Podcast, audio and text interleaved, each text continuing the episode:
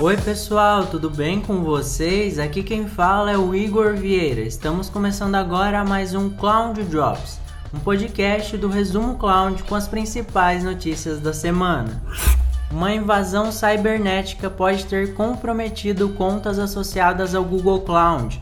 Segundo especialistas, grupos hackers estariam utilizando contas roubadas do Google Cloud para minerar criptomoedas de forma ilegal. A Tencent Cloud lançou seu primeiro data center de internet no Brasil.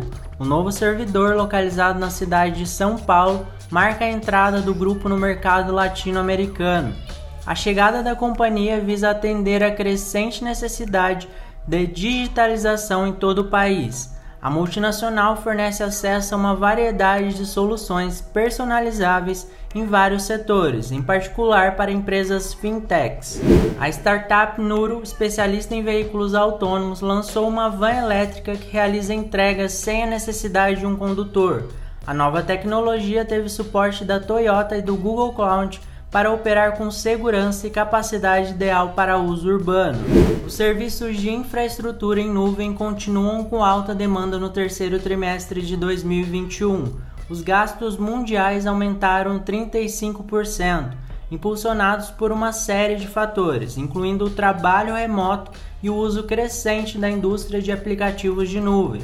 A Microsoft anunciou um novo plano de investimento na Bélgica o plano ajustado com o governo do país terá três pilares: fornecer infraestrutura digital, ajudar os cidadãos a desenvolverem habilidades digitais e criar um impacto social sustentável no país.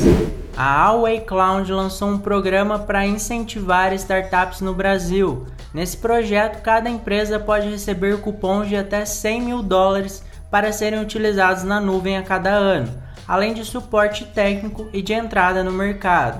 O Senai vai oferecer em parceria com o Google Cloud cursos gratuitos para formação em computação em nuvem. São duas mil vagas que vão estar disponíveis e o aluno terá 60 dias para terminar a formação. As inscrições se encerram em 5 de dezembro. O Pentágono, Departamento de Defesa americano, convidou a AWS, a Microsoft, o Google e a Oracle Cloud para participarem da sua mega licitação de nuvem pública. O projeto é estimado em 10 bilhões de dólares e a instituição disse em comunicado que encontrou apenas cinco fornecedores aptos a participar do projeto.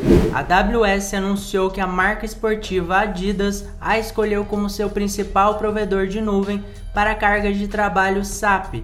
Essa atividade é essencial para que a Adidas digitalize seus processos e negócios e ofereça melhores experiências aos consumidores. Além disso, a parceria vai ajudar a empresa de esportes a tomar decisões com base em dados e oferecer suporte a novos modelos de negócios.